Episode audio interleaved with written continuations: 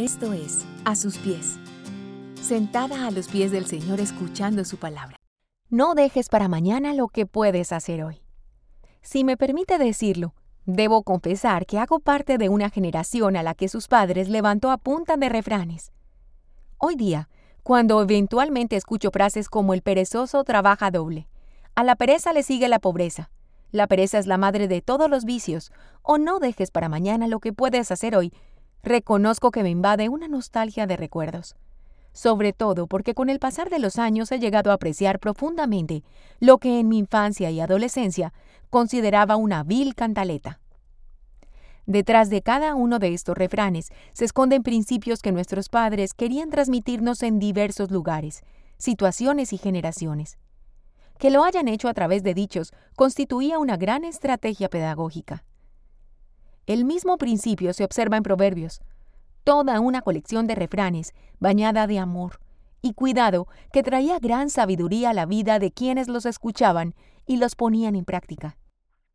Al adentrarme en los dichos de Proverbios, me encontré con uno de los temas que, como gotera constante, se infiltraba en mi mente y mi corazón durante mis años en la casa paterna. La pereza. ¿Qué dice Proverbio sobre la pereza? O lo que sofisticadamente hoy llamamos procrastinar.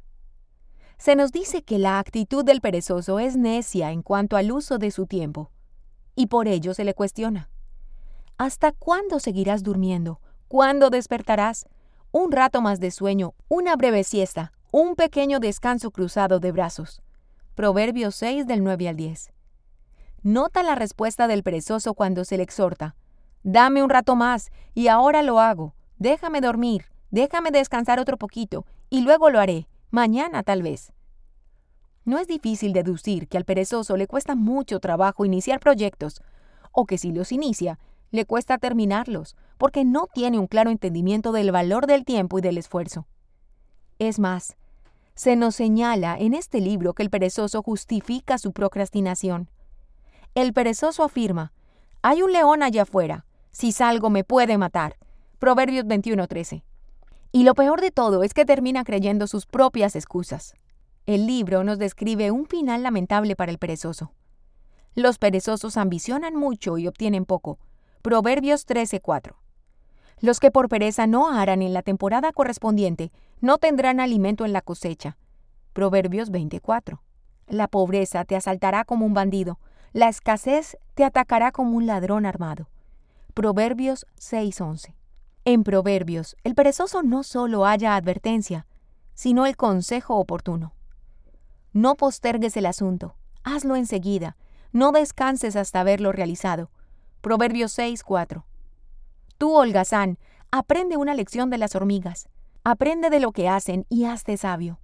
A pesar de que no tienen príncipe ni gobernador, ni líder que las haga trabajar, se esfuerzan todo el verano juntando alimento para el invierno.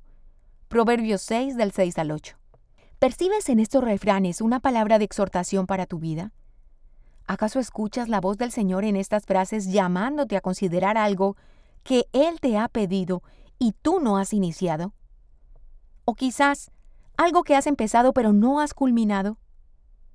¿Te identificas con las respuestas del necio que se excusa y justifica diciendo, mañana, quizás, dame un poco más de tiempo, luego lo hago? Si es así, por favor, detente un momento y pide perdón al Señor por tu negligencia.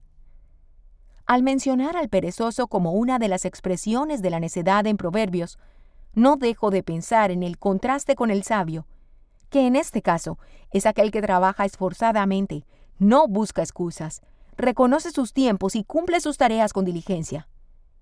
El nombre que resalta en mi mente es el de Jesús, quien dijo, mi padre aún hoy está trabajando y yo también trabajo. Juan 5:17.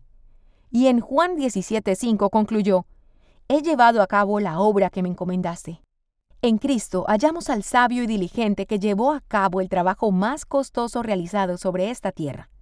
Y quien tiene el poder para sacarte de esos estados paralizantes de tu corazón que te impiden llevar a cabo los llamados específicos que tu Dios te está haciendo en este tiempo. Si te gusta este contenido, compártelo y síguenos a través de YouTube e Instagram, A Sus Pies Mujeres, y en nuestra página web www.asuspiesmujeres.com.